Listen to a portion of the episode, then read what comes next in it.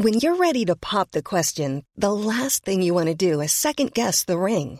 At Bluenile.com, you can design a one of a kind ring with the ease and convenience of shopping online. Choose your diamond and setting. When you find the one, you'll get it delivered right to your door. Go to Bluenile.com and use promo code LISTEN to get $50 off your purchase of $500 or more. That's code LISTEN at Bluenile.com for $50 off your purchase.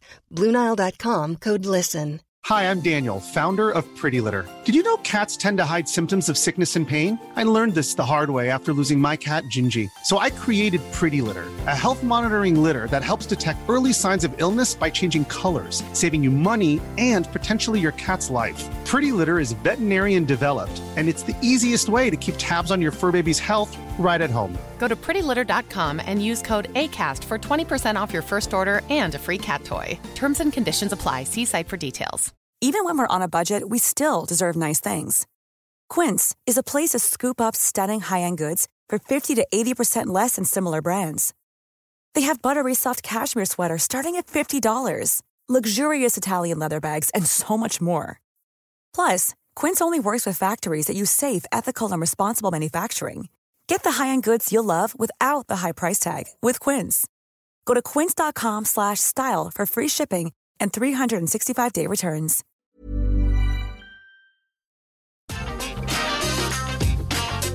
Atenção visitantes, entra, senta e abaixa a trava. Tá começando mais um episódio do podcast Entre a Senta e a Baixa Trava, o podcast da Rap Fan, onde a gente fala tudo sobre parques, seja de diversão, aquáticos, ou tudo que envolve esse universo. E eu sou o Fagner. Eu sou o Alisson. Eu sou o Laércio. E eu sou o Vini. E hoje a gente tem mais um episódio muito especial, com um convidado especial. De antemão já aviso que a gente não vai ter o e-mail aqui no nosso final do episódio, porque o foco é para pro nosso, pro nosso convidado, né? Sim. A gente tá aqui com aí. a presença do Fábio Ferreira, que ele é engenheiro mecânico. E o Fábio tem uma carreira muito vasta aí no mercado de parques de diversões, principalmente no Hopi Hari. Então a gente tem bastante curiosidade para conversar com ele, né, Alisson? Com certeza. Bom, Fábio, seja bem-vindo. Dá um oi aí pro pessoal que tá ouvindo a gente. Beleza, pessoal. Valeu. Com muito prazer. Vim para esse bate-papo e estou à disposição aí. Né? Perfeito. Bom, é, a gente tem muita coisa pra te perguntar. Nossa senhora, se deixar, a gente fica aqui hoje até amanhã perguntando coisa pra você. Que bom. Mas a gente vai enxugar um pouco. É, Tá bom. mas eu acho que a primeira pergunta é: se apresente pro pessoal, fala um pouquinho como você começou a sua carreira, no que você se formou e como você acabou no setor de parques. Como que chegou aí pra começar no Hop Hari ou em outros? É, o Hopi Hari foi uma surpresa. Eu vim da área siderúrgica por 19 anos trabalhando na área siderúrgica. Aí fui trabalhar na GE e a GE estava com um projeto na construção de um parque de diversão. Aí eu fui lá conversar com o pessoal. Aí me puseram numa frente uma pilha de madeira lá e falaram assim: olha, isso aqui vai ser uma montanha russa. Eu falei: tá bom. Eu nem sabia por onde começava, mas vamos lá. E aí eu, eu em 98 eu estava dentro do Hopi Hari, que ainda se chamava Grand Adventure, é, para ser responsável pela parte de manutenção, de montagem mecânica de todas as atrações do Hopi Hari. E aí foi que comecei minha carreira aí. Em cima disso eu tive vários anos no Hopi Hari e hoje com a FF Engenharia, né, que é uma empresa dentro do segmento de entretenimento, né, com montagem, com construção, desenvolvimento, acompanhamento de construção, acompanhamento, controle, é, é, consultoria, enfim, uma gama vasta de engenharia, né, hoje com a empresa de engenharia, trabalhando ainda com parque de diversão. Isso já se completa mais de 21 anos, total aí acho, 41 anos aí é, de trabalho, mas muito feliz. Legal. E você é formado em que exatamente, Fábio? A minha formação é, é mecânica desde criança, na verdade, porque eu comecei com o Senai, fui fazer técnica, mecânica, depois fiz engenharia mecânica. Então meu foco é a mecânica, né? Mas co- dentro do Hopi Hari eu acabei agregando a área de civil por um bom tempo e depois eu agreguei também na área de junto com o pessoal da segurança, né? Em 2011 participando na criação da norma de parques de diversão também foi uma, uma boa pegada e me agregou bastante porque eu já vinha trabalhando com, com, com inspeção de parques já desde 2000, né? junto com, a- com os órgãos internacionais que vinham já no parque. Então, a- quando eu fui ver a norma, eu já conhecia a norma entre aspas, porque é a mesma que eles utilizavam na Europa, é o mesmo formato de norma de parque de diversão. E aí eu percebi um, uma fatia muito legal, que foi a inspeção independente, que é exatamente o que eu estou fazendo hoje, que a, uhum. já, a, já a TUF Internacional fazia. Eu falei, caramba, é isso que eu quero para mim. Quer dizer, é fazer a aplicação das normas dentro dos parques de diversão. Porque cada vez mais se usa a norma, cada vez mais o pessoal está olhando a norma para ser aplicada nos parques. Né? Então foi esse, começou em 2011, na verdade, eu comecei a, a, não sabia como começar, mas eu comecei a ter uma visão como é que seria a FFS, né? E, Legal. E aí eu comecei a imaginar que eu teria que criar uma empresa sobre esse assunto e eu não sabia como. É, e aí, aí foi, foi acontecendo a, a criação. É, como aconteceu? Aconteceu sem querer que um amigo meu, de muitos anos, engenheiro também, é, me convidou. É, alguém precisava de um especialista de parque, porque estavam montando uma roda gigante num parque, num shopping, e precisava de alguém que conhecesse é, bastante, porque estavam com um problema lá de construção. Certo. E aí o cara me achou, aí me ligou e me falou assim, eu falei assim, ah, eu de repente a gente pode marcar para semana que vem e falou, não, se você puder entrar no avião amanhã, eu queria que você. Naquele dia eu fui, fui para um estado do, do país, assim, de repente. E. Bom, enfim, aí começou. Porque daí, na verdade, eu fui fazer uma inspeção nessa roda, nessa, nessa roda gigante. E aí começou a agregar. Foi aí que começou exatamente a, a FFS. Quer dizer, eu já tinha o sonho, não sabia como começar. E ela começou sem querer. Que legal. Entendeu? Começou sem querer. Aí eu comecei a trabalhar com, com shopping. Foi uma, a minha primeira fatia, né? quando eu tive a oportunidade naquele momento de fazer um contrato com, com um grande resort no Rio de Janeiro, onde eu estou inclusive hoje. E aí, é... tanto é que de lá para cá ele continua sendo meu cliente. E aí foi quando começou eu estar tá dentro dos parques, né? Dentro dos parques de diversão, inicialmente, e em seguida dentro dos parques aquáticos, né? Que também é uma fatia que eu estou muito empenhado nesse momento. E aí foi quando começou a, a virar essa, essa, essa intenção realmente de inspeção independente, que é o que eu gosto de fazer, né?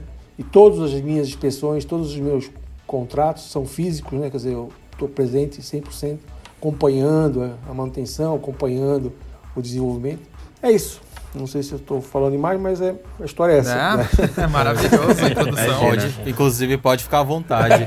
Ô, Fábio, é, falando nisso ainda da sua presença nos parques, aí que você está é. sempre é, junto com o trabalho da sua empresa. É, a gente já te encontrou algumas vezes em alguns parques também, porque a gente está dentro é. desse mercado, querendo ou não, né? Certo, é isso aí. E o que eu queria te perguntar também, aproveitando essa, esse assunto de normas e como algumas pessoas que ouvem a gente é. são um pouco leigos, queria que você explicasse só assim brevemente qual a importância dessas normas e por que elas existem é, nos parques de diversões, aquáticos, enfim.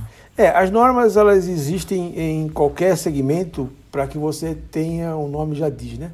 Para que você tenha a coisa organizada. De alguma forma você tenha, independente de quem esteja administrando, quem esteja fazendo manutenção, quem esteja ali operando, quem esteja, é, todas as ações referentes àquele, àquele, àquele negócio, é, esteja ali presente, né, esteja ali é, vivendo. Então você, a norma vai te dar esse recurso. Ela te dá desde a parte construção de um brinquedo, então ela vai falar lá na, na, na construção do brinquedo, ela passa por uma parte de inspeção, onde fala também da, da, da inspeção independente e fala das responsabilidades dos operadores e dos proprietários. E fala também, aí vamos na parte operacional, que aí são os detalhes operacionais do brinquedo, né? Então, quer dizer, a norma ela está aí para você, é um balizador aí para a gente ter um, uma linha de trabalho. Então, a norma é isso, né? Como ela está hoje no, em parque de diversão, desde 2011, com essa finalidade. Legal, bacana, importante. Legal, é, com certeza. Fábio, é, eu tenho uma, uma dúvida, uma curiosidade, voltando tá. ao, ao, assunto do Hopi Hari, que foi onde você começou ali na área de, de parques de diversões. Eu certo. já ouvi muito falar. É, é. Eu, eu não, acho que eu não te conheço pessoalmente, mas eu frequentava muito o Hopi Hari e eu, eu sabia é. que tinha um cara lá chamado Fábio Ferreira, que ele trabalhava lá na manutenção, e já me hum. contaram uhum. várias vezes que esse cara ele ajudou a construir as atrações do Hopi Hari. Eu queria uhum. que você é, contasse um, um, uma, uma parte de como foi essa sua experiência nessa época, assim, de receber atrações vindo de outros países e botar tudo aquilo para funcionar e tudo de pé num parque que estava nascendo ali. Como foi essa experiência? Tem algumas revistas aí por aí, solta por aí, que aparece fala um pouco até da minha experiência. Tem uma revista que foi feita, não lembro o ano, no Hopi Hari até fala, né? Eu até faço um comentário bem lúdico disso, que é que cada container que a gente abria era como se tivesse abrindo uma caixa de presente, né? E é que verdade. E é verdade, né? Porque você, a gente, é, o conhecimento nosso naquele momento de parque de diversão, em termos de, de na área técnica, a gente já dominava, já tinha uma vivência bem legal. Mas na Sim. área de parque de diversão era zero, né? Então nasceu ali. Então cada vez que você ia abrir um brinquedo, você tinha essa, essa, essa emoção mesmo, porque vinham parte decorativas, vinham parte de acabamento, né? Não só a parte de manutenção em si, né? não a parte mecânica, né? A parte elétrica, mas as parte lúdica, que é a, a carenagem, que era os enfeites, que eram a tematização. No Hopi Hari tinha o castelo que era o o Ghost Hotel, vieram cada coisa que depois teve sofreu algumas reformas e foram algumas coisas foram saindo dentro da temática, porque teve uma época que mudou de um formato para armas, né? Que você tinha um laser que você acertava em alguns bichos, então teve que uhum. teve que dar uma limpada no cenário para criar essa, essa brincadeira. Não sei se vocês viveram isso. Sim. E aí, é... mas assim, era muito lúdico, né? É muito lúdico. Então, assim, e falar exclusivamente de um brinquedo é difícil, né? Mas dá para falar que o primeiro brinquedo que rodou no parque foi o Crazy Wagon. Ai, meu Deus, logo ela. Logo ela, que a gente tem um sentimento tão grande por ela. Foi o que primeiro, saudade. Foi o primeiro brinquedo que realmente que, que entrou em operação, né? Assim, de estar tá girando realmente, foi ela. E naquele momento parecia assim uma panela de pressão, uma panela de pipoca, né? Daquele dia para frente começou a gente começou a montar um atrás do outro e começamos a, a inaugurar um brinquedo atrás do outro, né? E era um show, assim, parecia um carro alegórico. A gente saía com os brinquedos, a gente estava lá no estacionamento, todos os containers. Então hoje é dia de levar o brinquedo, né? A barca para o seu local de trabalho. Daí a gente montava um esquema, vinha uma, uma, uma Kombi na frente com piscaleta ligada, vinha mais um guindaste na frente, duas ou três carretas atrás com o brinquedo, todo mundo com piscaleta ligada. É, todo mundo abria caminho para passar o brinquedo que daquele momento ia para o local. Quer dizer, era a fatia mais importante de todo o negócio, sabe? Era muito louco, muito legal. Então a gente parecia, a gente saía aquele, aquele, aquele cortejo com um pisca-alerta ligado para levar até o brinquedo até o local. Isso foi Ai, aí legal. durante Incrível. um bom, é, foi boa, foi maravilhoso. E aí Nossa. foi por um bom tempo a gente fazendo esse trabalho. Nossa, muito, muito show. eu queria só fazer uma perguntinha rapidinho antes do Lars fazer a dele, é. só para não perder esse assunto agora, e se o Fábio tem essa lembrança, é. que eu e o Arson já acompanhamos a montagem de algumas atrações aqui no país. E como é. o nosso público aqui também é muito entusiasta, eles é. gostam de saber esse tipo de detalhe. Você lembra, Fábio, se algumas dessas caixas que vinham assim nesses é. containers, se eles tinham carimbo da empresa, da fabricante, por exemplo, a Intamin, ou Zamperla, alguma outra atração, ou a Zamperla, por exemplo? É, assim, carimbo, não lembro que tinha, mas tinha, tinham sim algumas coisas assim, mas não tinha um. Entendi que você falou, uma caixa com o selo, não tinha não. É, ah, era mais embalado em papel, em coisa assim, mas não tinha assim uma, uma caixa que que fosse assim uma lembrança, né? Vamos dizer assim, né? sim, uma caixa de brinquedo. É. É. A única é, que... a única lembrança disso tudo que, que tem, né? É, e nós montamos o lift da montanha russa. Ela foi montada, a montanha russa começou na verdade pela parte baixa, né? Que era do lado antes de entrar na, na, curva 1 ali, se não me engano. Começou naquela parte, e aí foi, foi, ela foi se fazendo, ela foi se montando pelo outro lado, enfim. Aí chegou no lift. O lift quase foi o último lugar a assim, ser montado, na verdade. E aí, em 2011, nós, pela primeira vez, nós tiramos a camada de madeira da, do lift, né? Nós tiramos duas camadas para fazer a troca. Uhum. Acho que foi nesse ano, não sei exatamente, mas foi nesse ano. Aí eu tirei um pedaço que eu ia fazer uma análise, ia fazer ver como é que estava o tratamento dessa madeira, enfim, que já tinha sido usada durante. E o trilho sofre um afundamento ali natural de trabalho, ela vai afundando na madeira, sabe? E aí eu cortei uhum. um pedaço de mais ou menos um 80 centímetros. Aí foi feita a análise lá, foi feito o que tem que fazer nela e vai e ficou lá da minha mesa um tempão. essa, essa madeira. Moral da história, eu peguei essa madeira, hoje ela está pendurada na minha casa, lá no meu pé da minha churrasqueira. A madeira que foi montada em 98 e tirada é, em 99, né? E tirada em, em 2011. Que eu, até, legal. eu até tô para fazer uma plaquinha com o formato do trilho para botar no meio, para indicando, falando essa, contando essa história, sabe? Ah, muito legal, hein? Nossa, você tem uma relíquia aí. Mas ela tá lá, tem esse, uma relíquia. esse pedaço tá lá, é meu, né? Um pedaço usado. Você tem todos os, os parafusos que foram cortados para tá lá encaixado lá. O afundamento do, com a marca do trilho no meio tá lá. Isso é coisa linda. Qualquer dia eu mando uma foto para vocês dela. Ô, por favor. Você tem que... Serra um pedacinho dela e coloca de. coloca pra iluar pra gente. Fazer um chaveiro. É, fazer o chaveiro. Não, inclusive ela, é, ela, não, ela não pode nem pegar muito, não. A que tá, assim, já tá há muitos anos, né? Então ela tá, Sim, ela tá sim. penduradinha lá. Eu vou mandar uma foto qualquer hora, que eu tô longe. Legal. Eu, Por favor. Eu já, eu já tava pensando aqui, nossa, todo mundo já deve estar sentindo inveja dessa, desse pedaço, de madeira. Todo mundo querendo. Não, mas é a primeira vez que eu tô falando esse de madeira. Acho que ninguém sabe essa história. É- Tá é- vendo? Exclusividade aqui, ó. Eu, eu lembrei, inclusive, que eu sou, eu sou muito entusiasta da aviação também, né? E eu lembrei Tá. que tem um site na Europa que eles pegam. é- é porque os aviões, depois de certo período de. Depois que acaba a vida útil deles, eles são É. desmontados e as peças são recicladas. E É. tem um site na Europa que eles pegam é, parte de aviões que foram é, desmontados para ir para para suca, sucataria, né? E eles pegam e fazem chaveiros da, da, da, da fuselagem dos aviões. E depois eles vendem as fuzilagens, é, escrito qual avião que era, qual companhia que ele voou, qual que era o modelo, tudo. E O- vende como item de colecionador. O meu, o meu irmão, meu irmão, ele tem um antiquário, né? Então ele tem várias coisas. Uma das coisas, e eu, eu curto essas coisas muito, né? Eu tenho um, um boné do. Ai, caramba. Aquele que tem nave, nome de nave espacial, agora eu esqueci o nome. A Enterprise, se não me engano. Do, do porta-aviões Enterprise americano. Original. Nossa. Com emblema. Caramba. da- Meu irmão, eu cheguei lá, ele tinha lá, achei, tava lá esse boné, eu falei, pô, eu quero esse boné pra mim. Aí ele me deu. Tá lá na minha estante, lá do lado da mão, do lado do boné da Roller Coaster Corporation, né? Quando chegou o dono da Roller Coaster no Brasil, ele me deu um boné branco escrito Roller Coaster Corporation. Eu já publiquei algumas vezes na minha, nas minhas redes sociais esse boné. E branquinho. Aí ele ficou um tempo jogado num canto lá em casa, depois eu eu dei um banho nele show de bola e tá limpinho, bonitinho, guardado lá na Que minha legal. E é da Roller. Coaster Corporation, que é o fabricante da montanha russa. Sim, da Que nem existe né? mais É. hoje, né? Relíquia. É, tem uma Ah, relíquia. ô.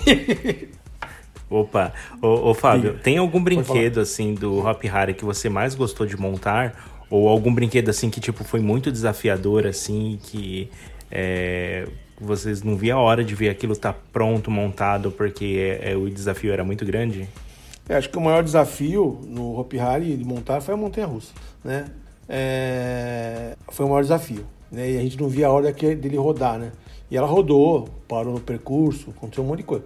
Mas assim, era o primeiro brinquedo que a gente queria ver rodar, né? E foi o último que a gente viu rodar, na verdade. Que durante todo o período de montagem ele começou junto com todos e todos foram montados e a montanha foi o último a ser a estar pronta para inauguração. Mas assim, a Montezum com certeza era o que tinha assim, era o cartão de visita. Foi um aprendizado muito grande a vivência com ela. Algumas pessoas aí já me acompanharam falando sobre a montanha russa, a Montezum. Mas assim, é fantástico. Então ela tem, tem uma, uma afinidade com ela. Ah, para mim foi a Montezum, foi a montanha que eu mais. Agora, se você me perguntar qual o ride que você nunca entrou e andou, vocês conseguem imaginar qual foi? Você nunca andou? É, Você nunca andou. O Radicali. é, Sky Coaster. Radicali? não, só nunca andei, não sei porquê, no, na, no Catapu.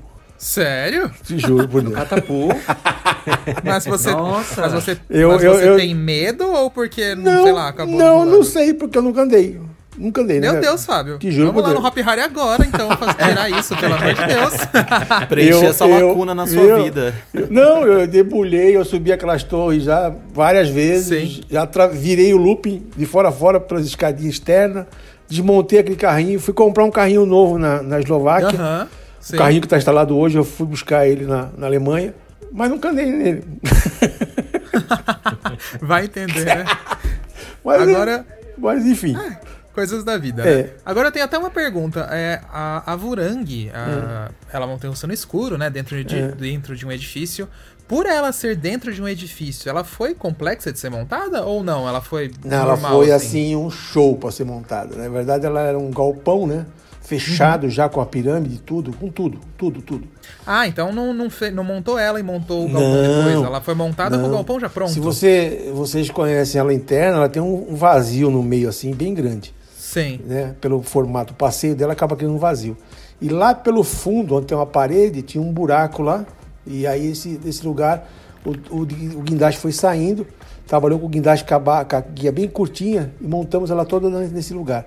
E nesse lugar, é o último que eu te falei, que é logo na última curva, que antes de chegar no break, ali foi o último trilho a ser colocado. Aí o guindaste saiu e fechou-se a. Ali você pode ver que lá atrás tem uma rampa, não tem uma rampa com acesso ali? Sim. Tem, quem, tem. entra pelo quem entra pelo P1 ali.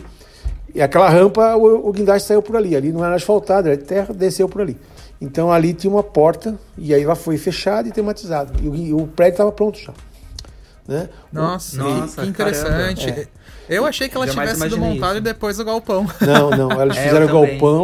Aí fizeram os blocos, não tem, ela não tem um piso, até hoje ela não tem piso, né? Ela foi, depois Sim. foi feito alguns caminhos e tal, para facilitar a manutenção, resgate, enfim. Mas assim, mas ela tinha os blocos, era toda de, de- de chão batido, e ela foi sendo montada assim, né? O... Eu tenho um filminho que eu fiz há muitos anos atrás, está na internet, no meu no, no YouTube, e aparece uma cena dela na estação. A estação foi praticamente manualmente que foi montada, porque já tinha aquela parede, já tinha tudo, né? Porque em paralelo estavam os espanhóis fazendo a montagem da. Os espanhóis fazendo a montagem da. é, é, tematizando, né? O- Sim. o- a atração. Né? Quando tem aquele ovo que muita gente nem sabe que existe lá, enfim. Aí é, foi desse jeito. Ela foi montada com o prédio pronto. Nossa, Pronto. muito legal. É. Curioso e complexo, né? Oh, super, super, super, super. Nossa. Mas foi muito bom. Ô, Fábio, só pra continuar nessa rodada aqui do Hopi Hari, porque a gente é muito curioso nesse assunto também. Tem mais parque por você, aí. Você se lembra, assim, mais ou menos, é, como eram organizadas as equipes lá do parque na época dessa construção, desse projeto? Vieram muitas equipes de fora, é, organizaram eh, equipes separadas pra, É. fazer toda a como logística lá qualquer, dentro. como qualquer montagem de grande porte, né? E, e vocês estão andando por aí, vocês estão vendo isso já também em outros parques.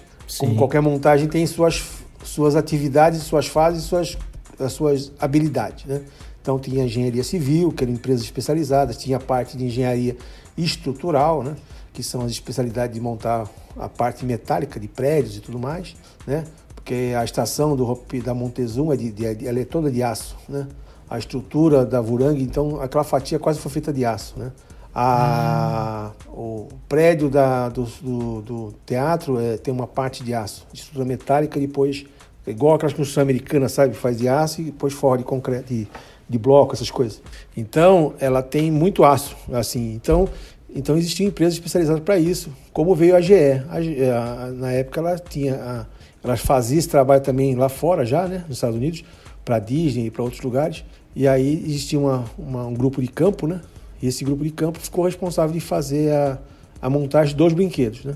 Lógico que todos os brinquedos vieram com acompanhamento já na compra, já com acompanhamento de um gringo que, que ajudava a gente na, na, constru- na montagem, né? Então, além dos manuais e todo acho que o material que vinha, vinha junto, agregado, vinha um, uma, um especialista do RAID ajudando para ajudar a fazer a montagem. Mas assim, era, um- era mas assim bem por áreas específicas. Então, né? Então o, o, a- o nome das áreas hoje é, e, a, e a sigla de cada área, né? Ela existe porque como você tem um terreno vazio, você tinha plaquinhas já com né, BM2, EF não sei o quê, R, Que legal. R, o R é de RAID, né? o M é de mercadoria, o F era de food, né? e aí vai. E aí tinha as plaquinhas espalhadas pelo terreno todo, cada lugar sabia o que ia ser construído ali. Muito Entendi. legal, nossa. É, um negócio bem louco. É, com certeza. É, então aí eu tenho outra dúvida, Fábio. Porque assim, a gente sabe de muita coisa, por exemplo, das histórias que, por exemplo, a Giranda Mundi, né? A roda gigante, antes É. dela ser montada no Hop Harry, ela tava no Play Center, depois foi pra lá, né? É. Tem alguma atração que a gente não saiba que ela iria fazer parte lá e de repente não foi? A gente sabe, por exemplo, que o Cataclisma do Play Center, ele iria ficar ali próximo, mas quais algumas que é, você lembra então, que seria então, isso? Essa, essa, essa história pra mim não existe, entendeu? Do Cataclisma? É, que algumas coisas iriam que não foram, entendeu? O que, o que eu peguei que passou pela minha frente que teria que estar tá lá, tá lá. Entendeu? Legal. Ah, entendi. Então o resto é mais ou menos é, boato. É, eu, não, eu, não, eu, eu, não vivi é, nada que falou assim: ah, tal brinquedo não vão conseguir montar, não vai abrir. Não vai abrir, porque esse brinquedo não vem. Entendeu? Não escutei, não escutei nada disso. O que eu tinha era uma sequência de brinquedos, eu tinha todos os raids que iam montar, porque nós vendemos um serviço na época para o Great Adventure e todos estão lá, né? Tá Todos tá bom. estão lá. Legal. Maravilha. Que bom. Tá certo. É, que a gente escuta muita história. Não, né? assim, eu não. Recebe, pode, faz parte, é isso aí. É, pode ter tido alguma história dessa? Pode ter tido, mas assim, não passou na minha frente para eu te uh -huh. firmar alguma coisa. O que eu não tinha na mão para montar sim. foi montado, entendeu? Perfeito. É, isso é o que eu sei. e, e para encerrar agora o tema de roupiar e a gente entrar em outros parques, eu queria fazer uma última pergunta, Fábio. É, que essa pergunta é, é, é, de uma atração assim que dá o que falar até hoje.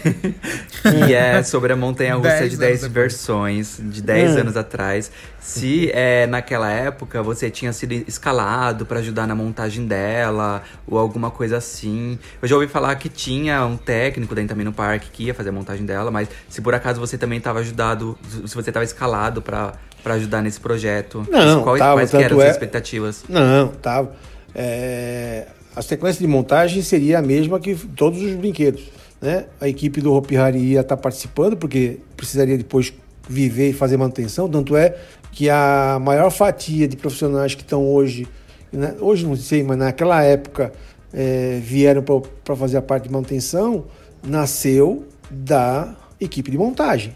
Né? Legal. Uhum. Então, Legal. quer dizer, por quê? Porque a gente estava, inclusive eu, né? Porque a gente estava trazendo uma história que a gente viveu construindo isso, né? E aí essa história ia ser aproveitada para cuidar desses raids né? dali para frente. Então a sequência da 10 seria a mesma coisa. Tanto é que, é, não sei se vocês assistiram, eu tenho uma. Foi feito um canal de engenharia, me pediram há pouco tempo, há poucos tempos atrás aí. E aí eu fiz uma apresentação falando sobre a minha experiência na construção de uma montanha, porque eu fui para fora do Brasil é, acompanhar a construção dela. Foi muito legal, gratificante, legal. foi assim, foi assim, para mim foi uma experiência é, ímpar de tudo isso, porque isso me agregou muito. Hoje eu consigo avaliar, é, inclusive a, a, entrando numa empresa brasileira, eu consigo falar, pô, esses caras estão na linha certa, esses caras estão já são certos esses caras têm muito que aprender ainda para ser uma empresa de uma fabricação, porque eu vivi isso fisicamente, uma grande empresa de fabricação de montanha-russa no mundo. Tinham quatro montanhas-russas sendo fabricadas quando eu tive lá. E assim, eu, e eu acompanhei, eu acompanhei todo o processo. Tanto é que virou aquela essa apresentação que eu fiz nesse canal de engenharia, tá na internet para ser visto aí. Foi ele foi baseado nessa nesse, eu só não, eu não coloquei é, nome de montanha, nada mais, para não criar polêmica pra, é, no assunto. Né? O assunto era outro. O assunto uhum. era, era o que, que tem que ser aplicado numa construção de um equipamento desse que se dá para fabricar um equipamento desse no Brasil. Né? Então, é, é, o plano da conversa era esse, a gente falar de engenharia da fabricação de um brinquedo. Mas, assim, essa, isso para mim foi uma, uma baita, foi muito legal, foi uma baita escola, assim, um aprendizado fora da curva, assim, de ir, ir lá é, acompanhar a fabricação dessa montanha. Então, todos nós íamos participar de alguma forma. Né? Infelizmente, aconteceu Sim. tudo o que aconteceu, enfim, mas, por de coisas que a gente até não, não sabe todas, mas é, a fabricação dela foi uma coisa muito legal, muito show. Muito legal, legal mesmo.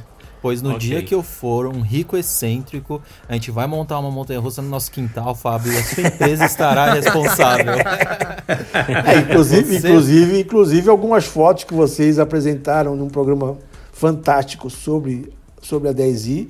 Sim. Algumas fotos eram minhas lá na Eslováquia. Sim, é, é sua mesmo. Tá lá o seu nome lá em cima da sua empresa. É. Sua Não, algumas fotos, algumas fotos eram, eram fotos que eu tirei lá na, na, na, no meu acompanhamento lá, na, lá fora. E a gente agradece muito aí pelo apoio, que aquele vídeo lá ficou muito legal, o pessoal adorou Não, foi fantástico, mesmo. né? Teve um monte de conteúdo, então a descoberta do projeto que todo mundo queria ver. É, quem não assistiu, quem não assistiu, eu recomendo que assista, que é muito legal. legal. É, Só tá uma, uma, uma, parte, uma parte, não foi propaganda de outros canais, né? Porque você falou da aviação e a aviação está muito ligada ao assunto de manutenção. Não sei se vocês vão usar uhum. esse termo, mas Sim. assim, Ah, existe um canal de aviação hoje, não sei se vocês acompanham ou vocês já escutaram falar, que chama Aviões e Música. Opa! Que é, sim, é um, um, a gente acompanha. É um canal assim que eu acho fantástico pela. Tanto é que tem alguns detalhes que até eu, eu escrevo quando eu escuto. Porque a nosso negócio está muito amarrado à, à aviação. E a forma de controle da aviação já existe no mundo com relação a brinquedos, entendeu? Então, assim, a gente fabrica brinquedo ainda, mas assim, o nível de controle, de saber onde está, de rastreamento, de, de, de, fornecimento de manual, é fantástico os, as, as empresas na Europa, sabe? Eu acho maravilhoso. Eu espero um, um dia chegar assim, ser todo mundo nesse mesmo padrão. Por Tomara. conta que a. E é a mesma pegada da aviação. A aviação, os caras conseguem, eles escolhem, eles sabem onde está o um avião quando nasce e quando morre, né? Na verdade. Quando morre, quando eu digo quando acaba, o avião acabou o ciclo dele e ele é destruído para sucata, né? E, eles, e isso, o avião é conhecido, tem histórico dentro de, de sites especializados de toda essa vida dele, né? E esse Sim. site e, e, esse e esse, esse canal ele fala bastante, é bem técnico e é muito legal de escutar porque fala de segurança, fala de backup, fala de tudo que a gente fala na norma de parque de diversão. É muito show. Sim. Sim. Isso é, é uma coisa que uma coisa que eu relaciono muito à aviação também, Fábio, que eu, eu hum. vejo muito assim a ligação entre aviação e parque de diversões, que inclusive fala muito também no, no, avi- no hum. canal de Aviões e Músicas, é que a aviação ela sempre tem uh, mais, de um, mais de um fator de segurança, né? Então, se o primeiro fator falhar, tem um segundo, o segundo falhar, tem um terceiro. É o backup. Eu vejo isso eu, exatamente. E eu vejo muito é. isso em parque de diversões também. Sim. Então, sempre tem sistemas adicionais, porque se, é. se, uma coisa falhar, tem uma outra que vai resolver aquilo, entendeu? Exatamente. É... São, são normalmente, né? É, a gente vê os sensores, eles são dois sensores. Então, se você tem que fazer uma leitura num passeio, desculpa, fazer uma leitura num passeio, você acaba é, tendo dois sensores. E se um falhar, o passeio continua, só que não permite a, uhum. próxima, a próxima partida. Então, porque um só, se falhar, ele pode deixar o trem avançar um ciclo que ele não poderia avançar, sei lá, poderia ter um outro trem andando na frente, entendeu? Então, por isso que, por isso que é o, a, o, a dupla verificação é primordial, e a norma dita isso, é ter, ter esse controle duplo, né? Sim. Tá? É incrível. Muito legal. Tá, ô, ô Fábio, você estava falando aí que você já viajou para alguns outros lugares do mundo para acompanhar né, hum. a, as partes da, das montanhas russas e tudo mais. Hum. E aí hum. a minha pergunta é mais uma curiosidade pessoal. Você tá. gosta de andar de montanhas russas? Você conta quantas você já andou, os seus créditos? Não, não, não, não sou. Não, a minha, a minha ando sim, né? Mas a minha sim, paixão é. é outra, entendeu? Eu, eu olho para uma montanha russa, eu vejo outro, procuro outras coisas, procuro qual, como é o sistema de freio, como é o rodeiro, como você procura aonde, aonde são a parte mais técnica, né? É, é isso que eu curto, entendeu? É isso que eu curto ver, né? É, o formato construtivo dela, porque uma montanha-russa ela tem suas características de construção, mas elas têm o formato construtivo é um mesmo, é igual o carro, né? O carro Sim. pode é, o carro a combustão, né? Não falou carro elétrico, mas até o elétrico ainda tem suspensão, ainda tem coisa que usava lá em 29, né? Então, uhum. Quer dizer, é a mesma coisa, então é isso que eu vou olhar. É o que eu, a minha paixão é, é analisar. Hoje, por exemplo, eu fui almoçar num lugar, né? Inclusive, quem quiser entrar no meu Instagram vai ver, tá lá por alguns 24 horas, né? Uma foto de uma, uma roda gigante, que não sei onde é aquela roda gigante, tava numa foto no restaurante lá, um restaurante que é típico suíço, típico holandês, né?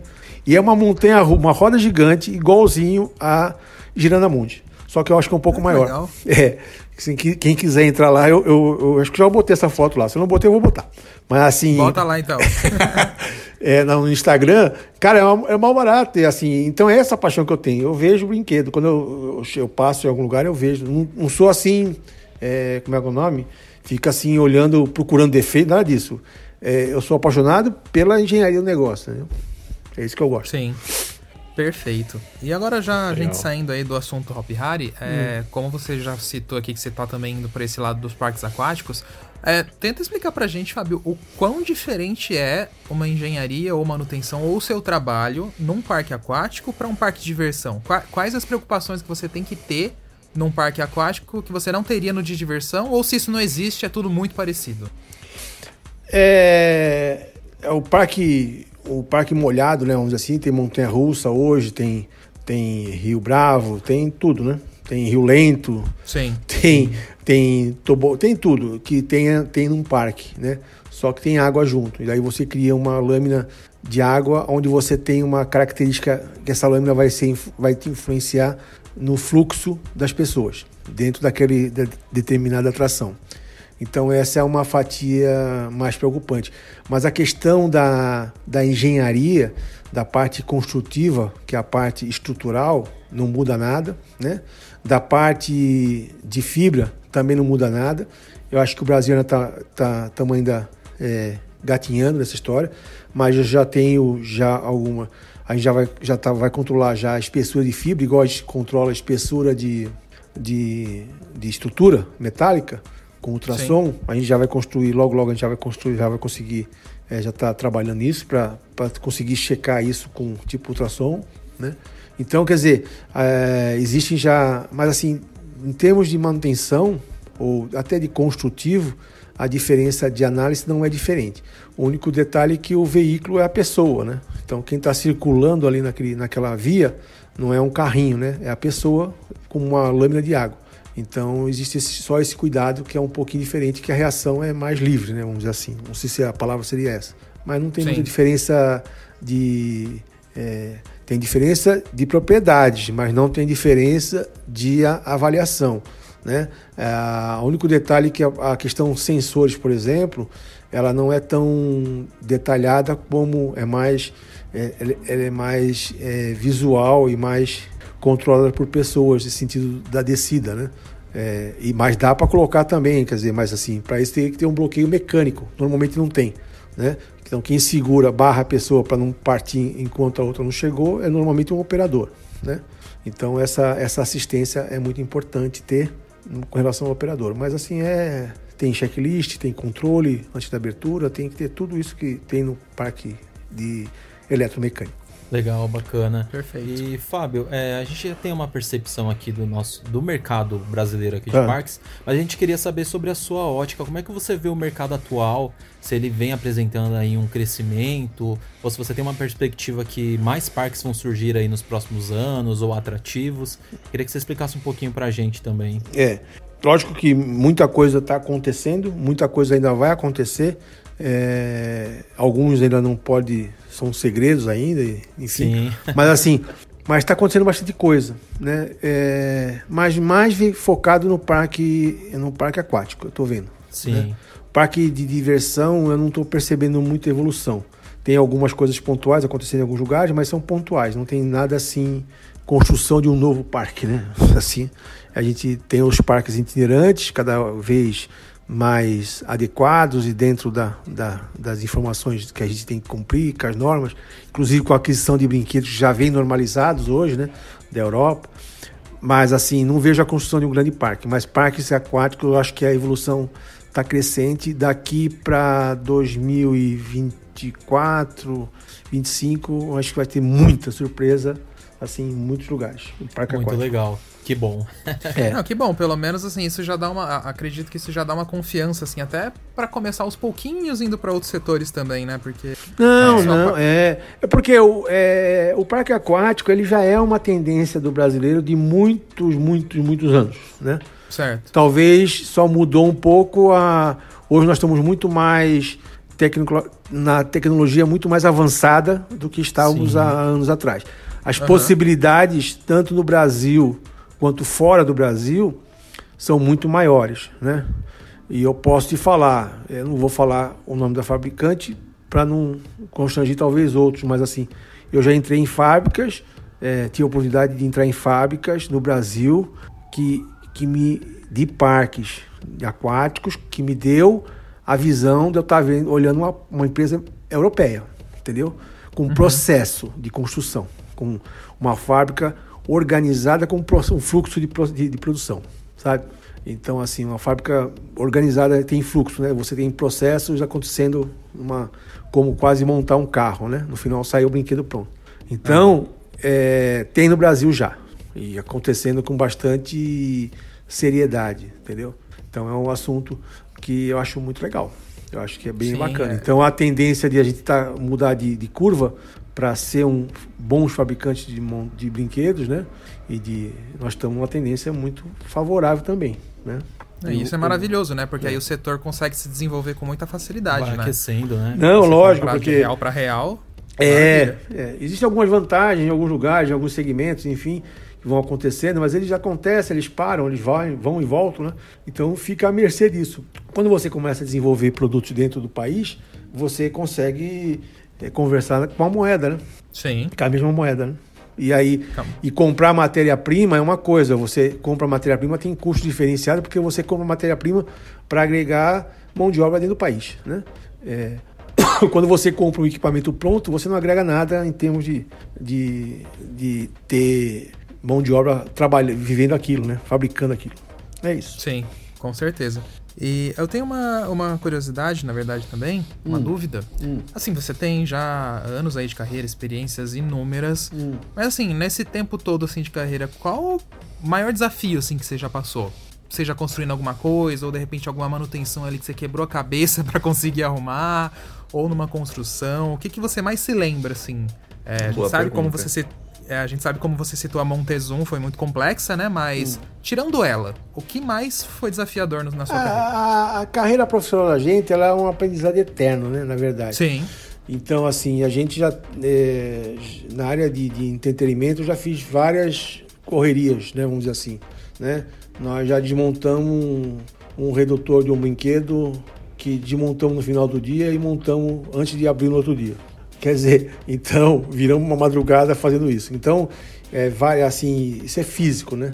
Mas assim, desafios são imensos, assim, te falar um, porque quando eu trabalhava na siderúrgica também tinha grandes desafios, né? Trabalhava com engenharia de campo, que fazia grandes. É, a gente levava um equipamento, a máquina, para usinar uma, vamos dizer, uma, um laminador de uma siderúrgica ele é muito grande, é um negócio gigantesco. Então, as guias desse laminador tinham que levar um equipamento, que a gente montava esse equipamento, alinhava esse equipamento lá e usinava lá na fábrica, lá onde estava o, o, laminador, né? Nossa. Então, eu já estava vindo de longe sofrendo. e aí... Já sofreu muito. É... E aí, na área de, de entretenimento, já tive algum, alguns desafios grandiosos, assim. Mas no frigir dos ovos, todos foram, foram muito produtivos para mim, entendeu? Porque acabei crescendo com, com isso, né? É, crescendo em, em, algum ponto e melhorando essa a técnica, né? Vamos dizer assim. E hoje eu faço bastante é passar isso para as pessoas, né? Quer dizer, se acontecer isso, como nós vamos resolver, né? Então já ter essa andar na frente, né? Porque eu tenho um ditado que eu falo sempre que é o seguinte: é, o cara fala assim, ah, eu vou fazer um, um paliativo, vou fazer uma coisa.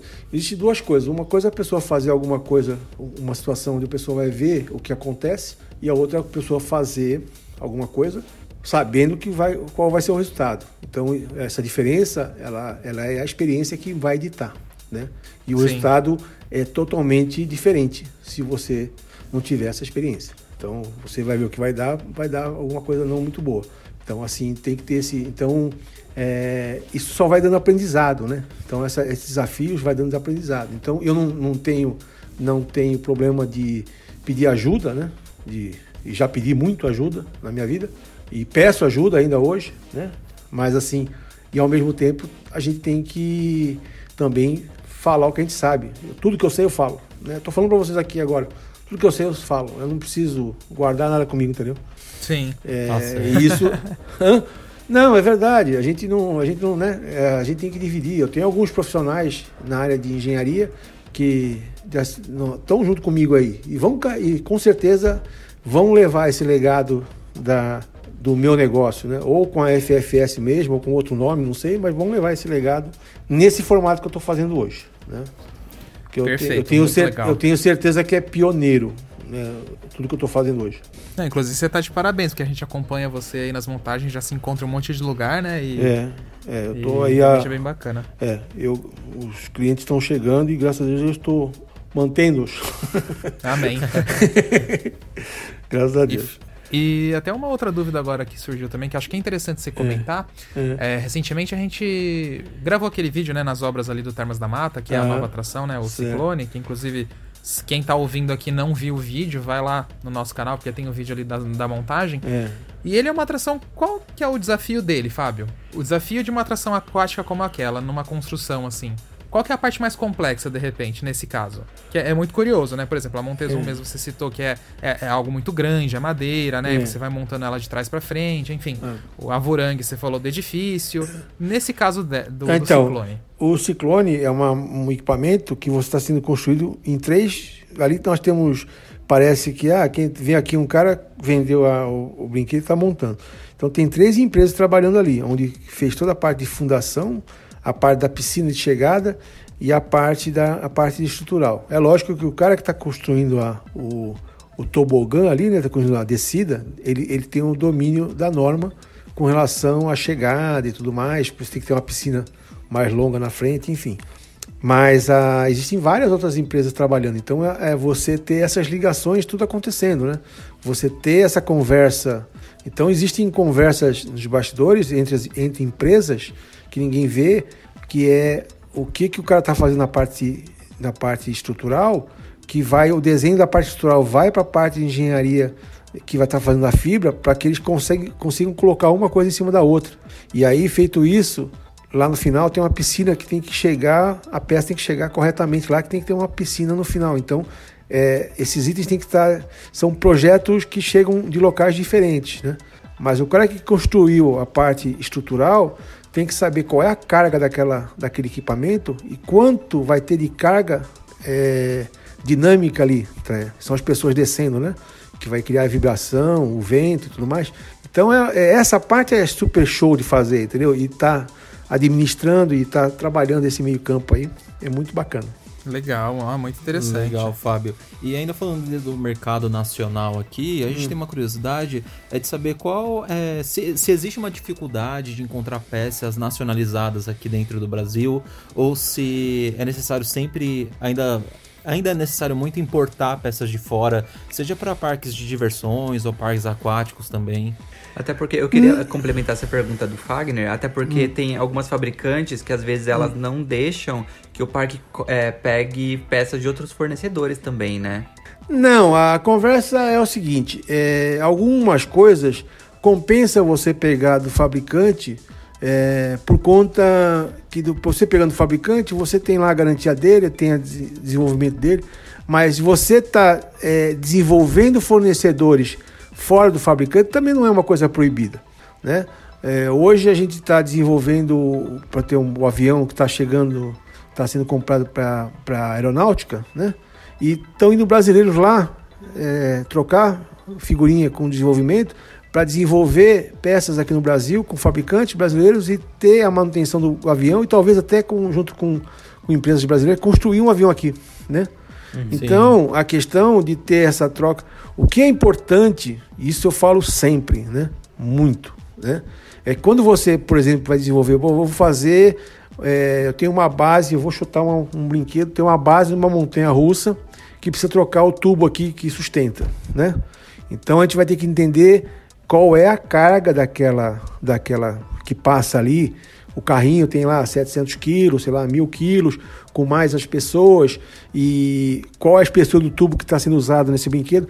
Faz uma, uma engenharia reverse, que é calcular o que tem aquilo ali de estrutura, qual o tipo de aço, pegar uma, uma amostra daquele aço que está sendo usado lá, fazer análise, entendeu?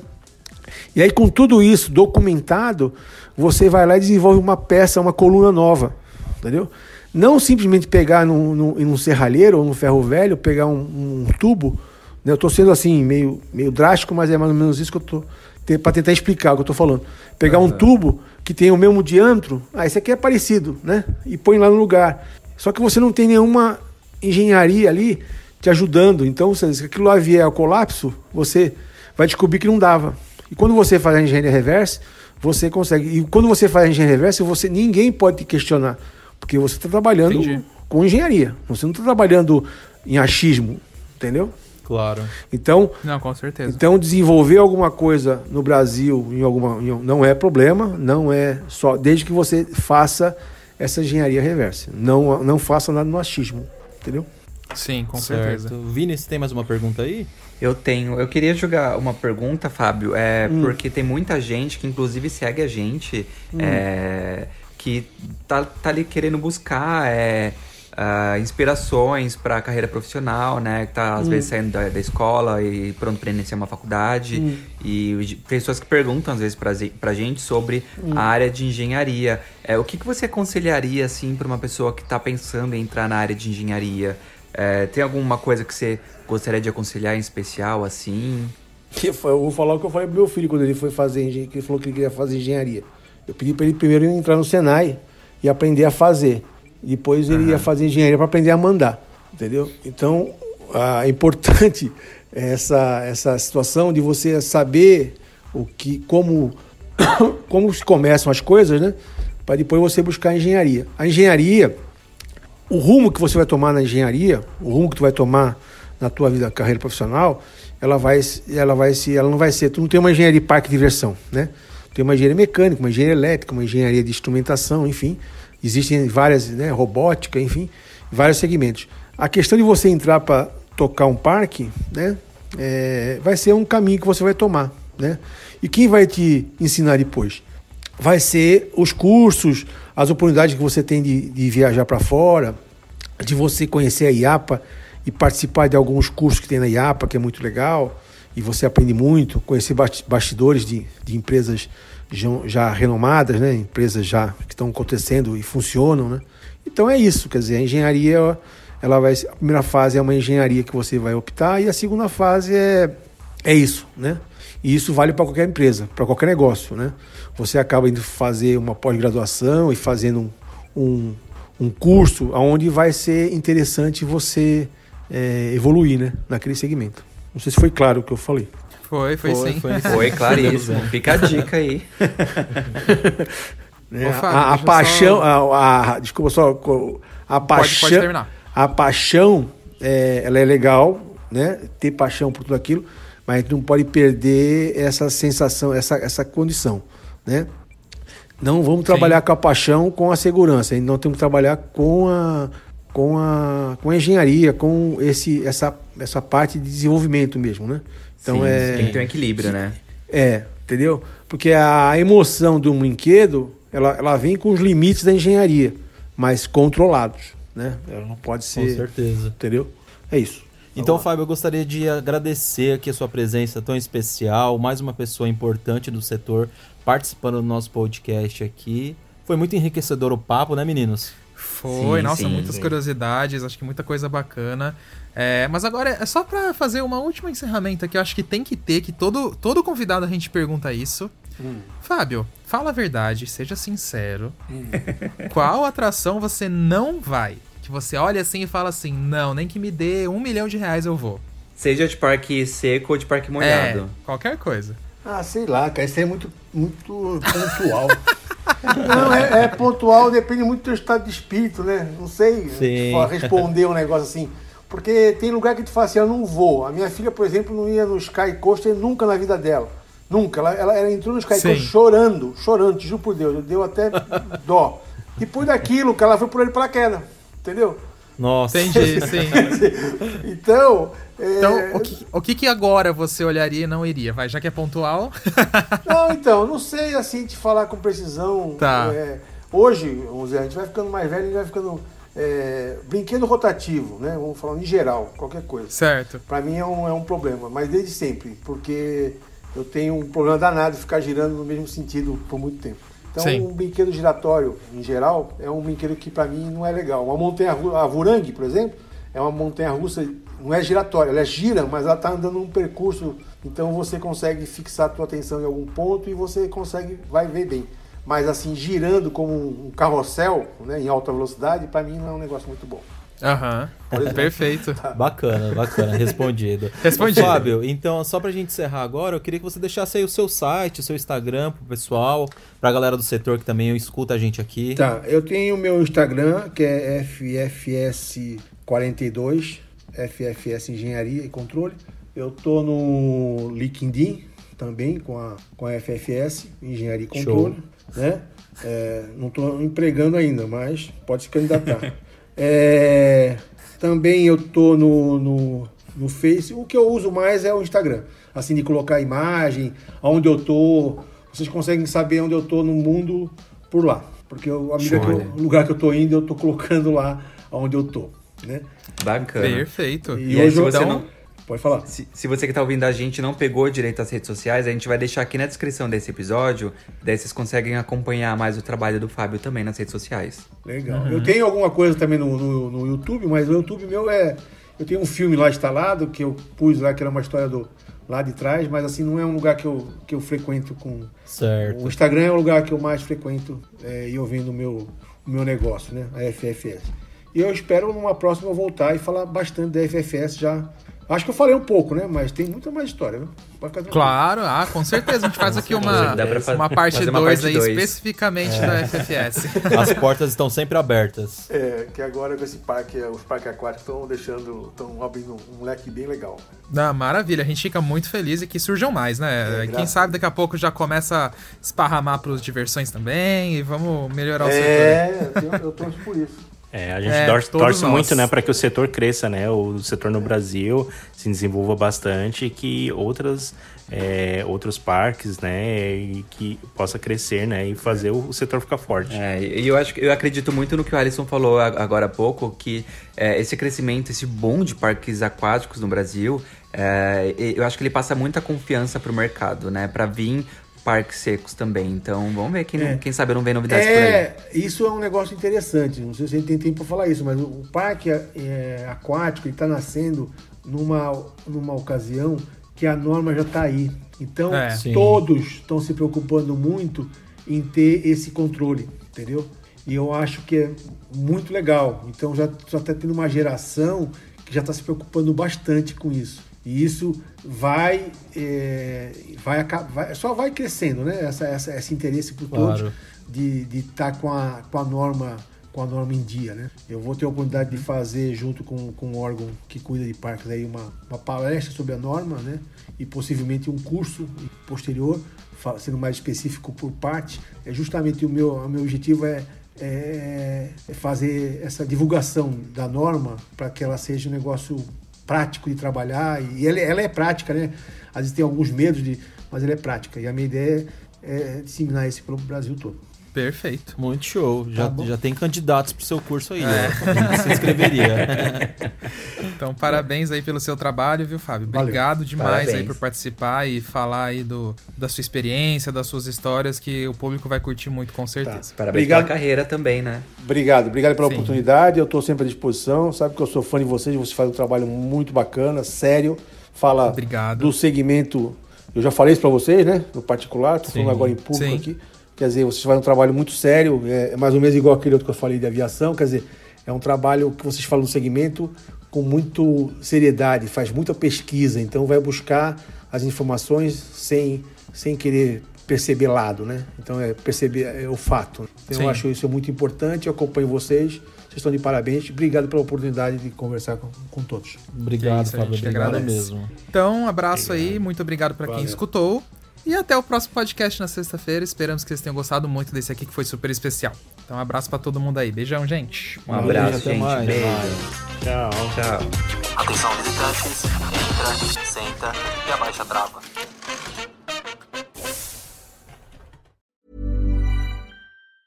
Planning for your next trip? Elevate your travel style with Quince. Quince has all the jet setting essentials you'll want for your next getaway, like European linen premium luggage options, buttery soft Italian leather bags, and so much more. And is all priced at 50 to 80% less than similar brands. Plus, Quince only works with factories that use safe and ethical manufacturing practices. Pack your bags with high-quality essentials you'll be wearing for vacations to come with Quince. Go to quince.com/pack for free shipping and 365-day returns. Imagine the softest sheets you've ever felt. Now imagine them getting even softer over time. That's what you'll feel with Bowl and Branch's organic cotton sheets. In a recent customer survey, 96% replied that Bowl and Branch sheets get softer with every wash. Start getting your best night's sleep in these sheets that get softer and softer for years to come. Try their sheets with a 30-night guarantee. Plus, get 15% off your first order at bowlandbranch.com. Code BUTTERY. Exclusions apply. See site for details. Hi, I'm Daniel, founder of Pretty Litter. Cats and cat owners deserve better than any old fashioned litter. That's why I teamed up with scientists and veterinarians to create Pretty Litter. Its innovative crystal formula has superior odor control and weighs up to 80% less than clay litter. Pretty Litter even monitors health by changing colors to help detect early signs of potential illness. It's the world's smartest kitty litter. Go to prettylitter.com and use code ACAST for 20% off your first order and a free cat toy. Terms and conditions apply. See site for details.